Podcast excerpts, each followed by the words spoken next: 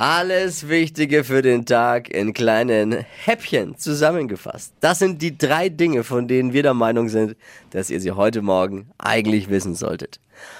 Erstens, heute ist Black Friday, der Tag der mega super Schnäppchen. Aber äh, das hat euch ja sicher Frau oder Freundin schon erzählt heute Morgen. ist der Shopping-Tag des Jahres. Zumindest bis zum Cyber Monday. Ne, da gibt er dann. Aber es werden dieses Jahr höhere Rabatte als sonst erwartet, weil die Lager dahinter noch so voll sind, weil die Kauflust der Verbraucher ja zuletzt sehr gering war.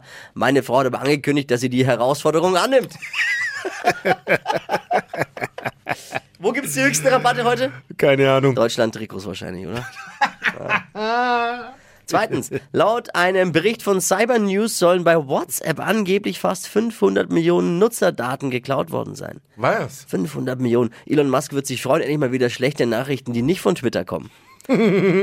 Darunter übrigens auch 6 Millionen deutsche Handynummern. Äh, Ich habe mal gerade eben nachgeguckt, meine ist noch da. Gott sei Dank.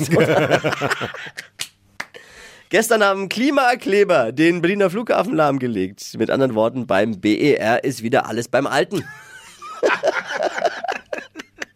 Das waren sie, die drei Dinge, von denen wir der Meinung sind, dass ihr sie heute Morgen eigentlich ja wissen solltet. Gott sei Dank habt ihr die Flo Kerschner Show. Ready für den Freitag? Auf geht's!